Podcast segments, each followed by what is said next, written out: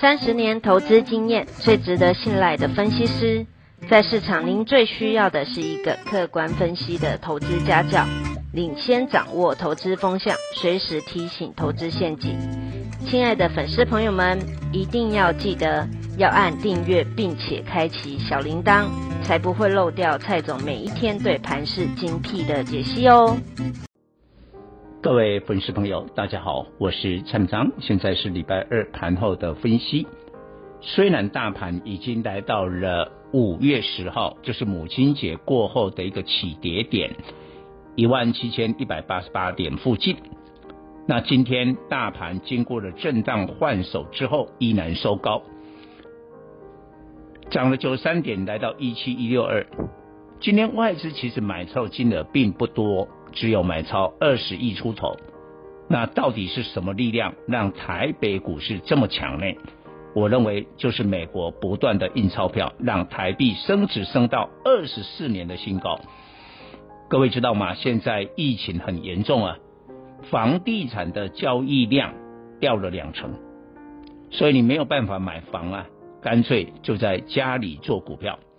何况非常多的人现在因为疫情呢。啊，待在家里。那当然，电子股还是有一些点放，但是我认为真正的主轴，因为不断的印钞票让美元的下跌，原物料的上涨，所以传产原物料还是一个重点。今天第一强的就是大家看到的航运，包括货柜三雄长荣、阳明、万海，呃，一字排开，亮灯涨停，这个最强。钢铁的话，因为五月份跌过了，也换过手了，加上中国的铁矿砂打压到这个地方反弹了，铁矿砂的期货礼拜一涨了五趴，今天再涨七趴，哇！大家可以看到今天的钢铁股立刻翻了起来。当然，我要说明一下。这也跟中国放宽的一些钢铁的排放有关。唐山，大陆呢最重要的一个生产钢铁的重镇，针对了重点的钢气放宽了排放，这个表示哦，原料的铁矿砂会反弹，但是未来钢铁的价格可能松动。但是我看到今天最后哈，像宝钢、华菱钢铁这种指标性的钢铁股呢，是开低走高收红来看，基本上钢铁股应该还有行情。但是重点是，现在一头拉股的钢铁股谁最强？钢筋，因为钢筋在汇钢原料的下跌之后，但是它的钢筋报价维持了平盘。最主要，我认为台湾呐、因为台湾本身像台积电、南科的扩厂效应，很多的科技大厂都还在增加厂房，所以对那个钢筋的需求是蛮强的。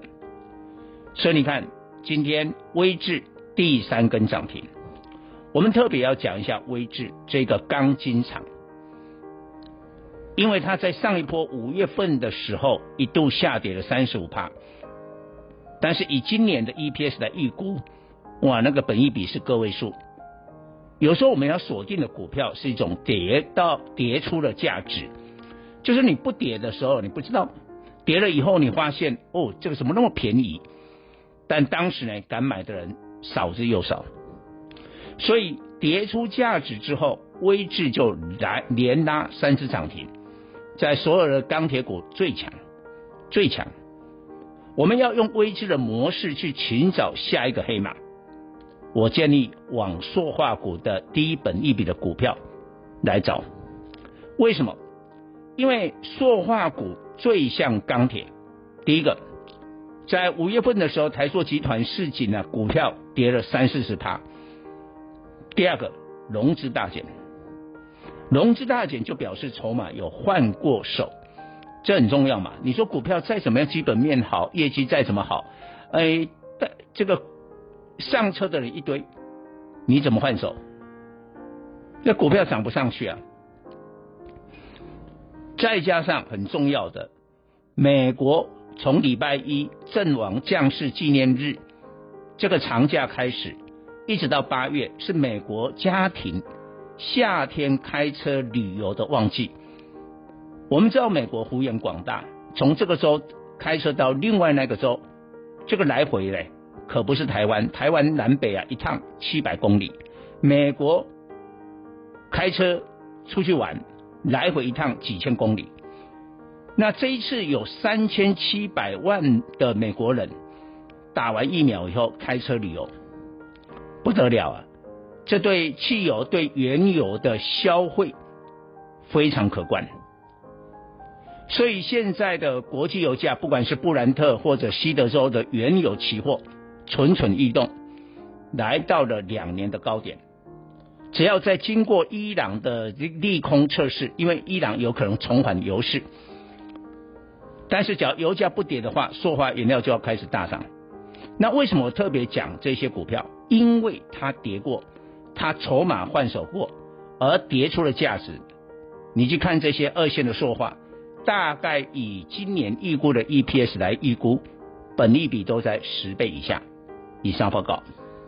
本公司与所推荐分析之个别有价证券无不当之财务利益关系。本节目资料仅供参考，投资人应独立判断、审慎评估并自负投资风险。